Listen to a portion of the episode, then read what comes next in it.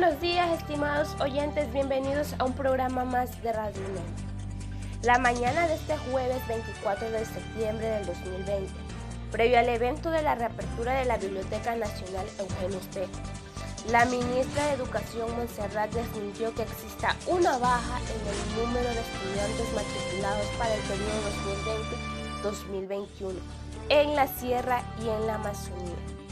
Sobre el retorno presencial a clases, la ministra informó que aparte de los tres establecimientos ya aprobados para iniciar con el piloto de clases presenciales, hay solicitudes de cinco establecimientos más que el Comité de Operaciones Especiales deberá analizar. En la costa también se implementarán los planes de pilotos en zonas rurales en acuerdos previos con las comunidades y cantones.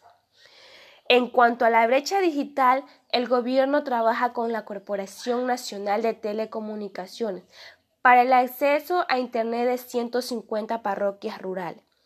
El gobierno mantiene los proyectos para implementar la educación virtual en todo el país con radio, televisión y guías de aprendizaje que contiene diferentes lenguas. Estimados oyentes, Hemos llegado a la parte final de nuestro programa. Esperamos retornar con ustedes el día de mañana.